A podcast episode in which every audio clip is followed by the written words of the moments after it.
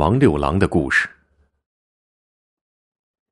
有一个姓许的人，家住山东淄川县城北，以打鱼为生。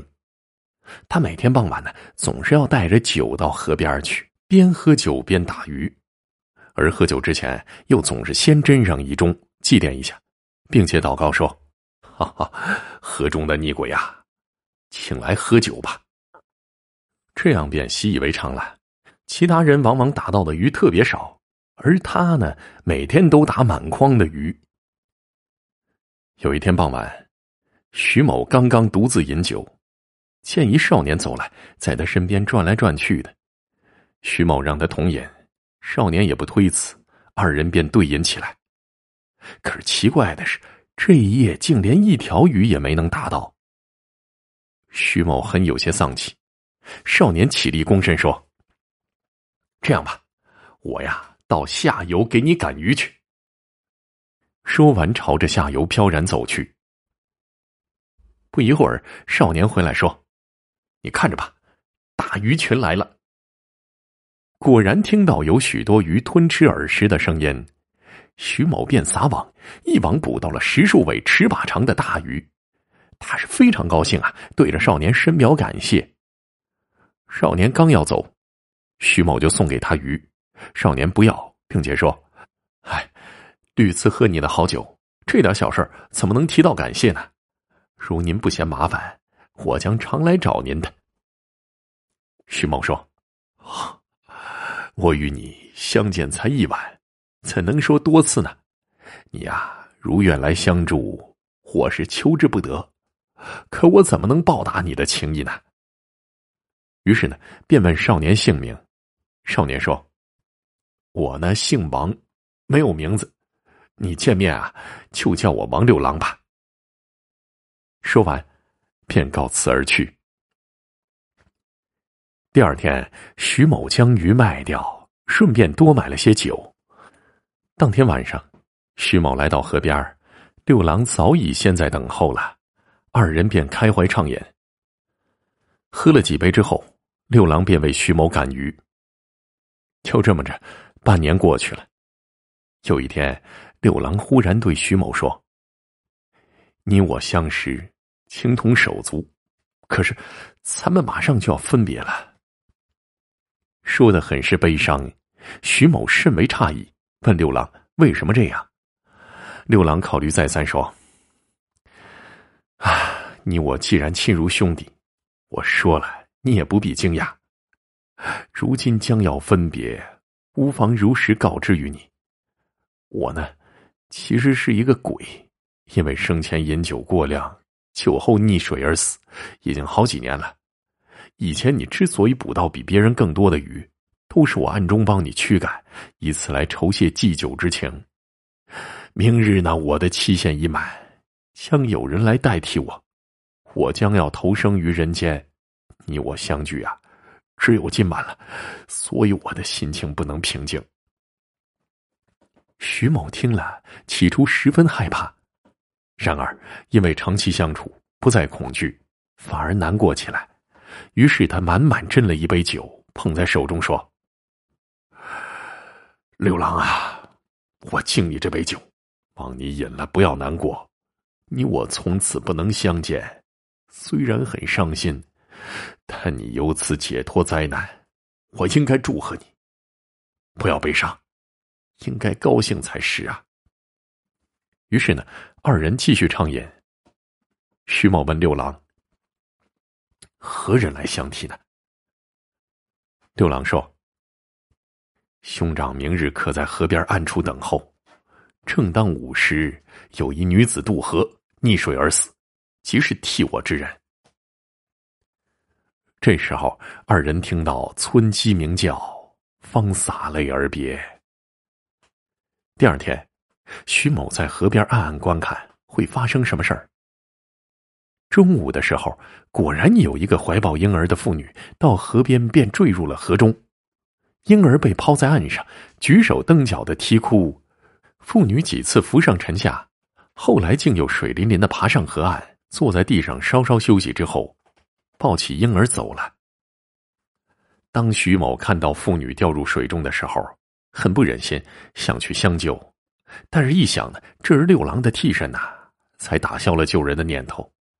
当又看到妇人未溺死，心中怀疑六郎所言有些荒唐。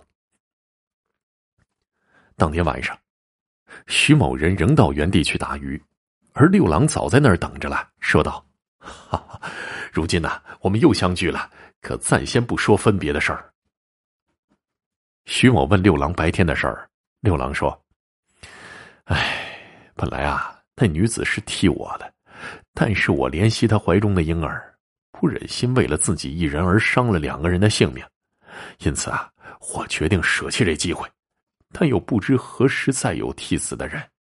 也许啊，是你我的缘分未尽呐。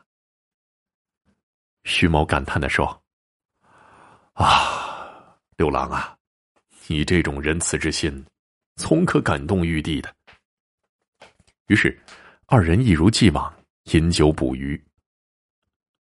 过了几天。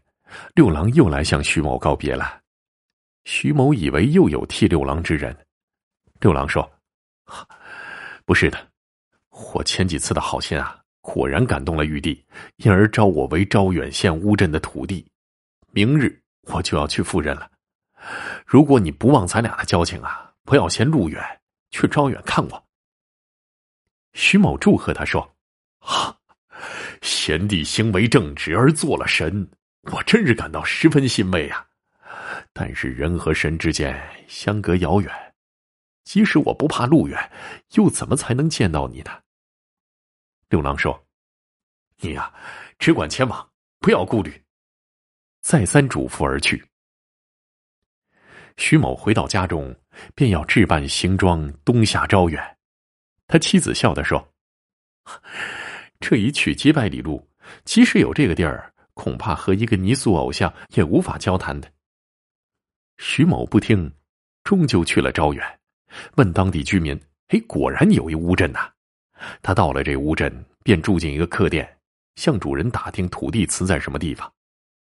主人惊异的说：“哦，客人莫非姓许吗？”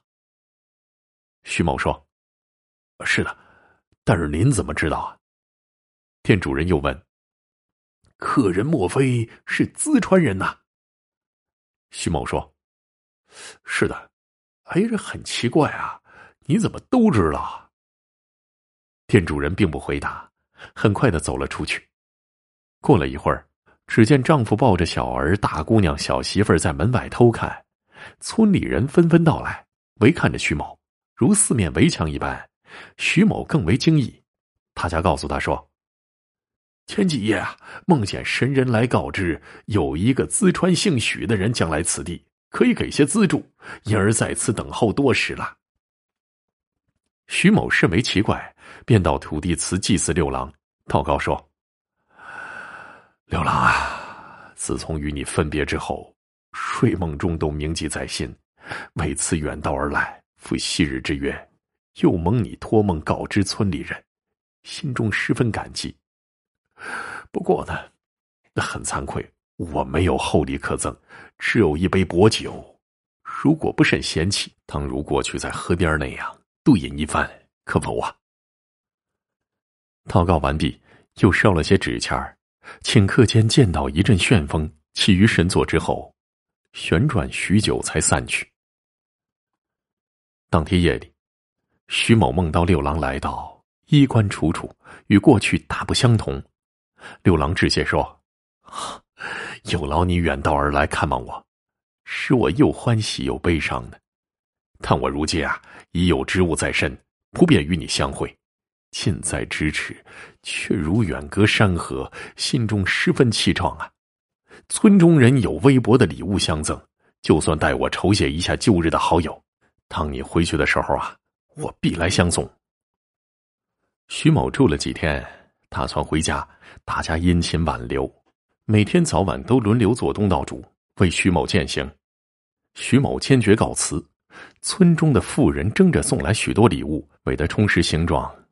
不到一天呢，送的礼物装满了行囊，男女老少都聚集来送徐某出村。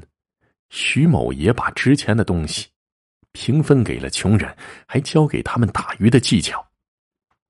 忽然，刮起一阵旋风，跟随徐某十余里路。徐某对着旋风再拜说：“六郎珍重，不要远送了。你心怀仁爱，自然能为一方百姓造福的，无需老朋友嘱咐了。”旋风又盘旋许久，才离去。村中人也都嗟叹着返回了。徐某回到家里，家境稍稍宽裕了一些，便不再打鱼了。后来见到招远的人，向他们打听土地的情况，据说灵验的像传说那样，远近闻名。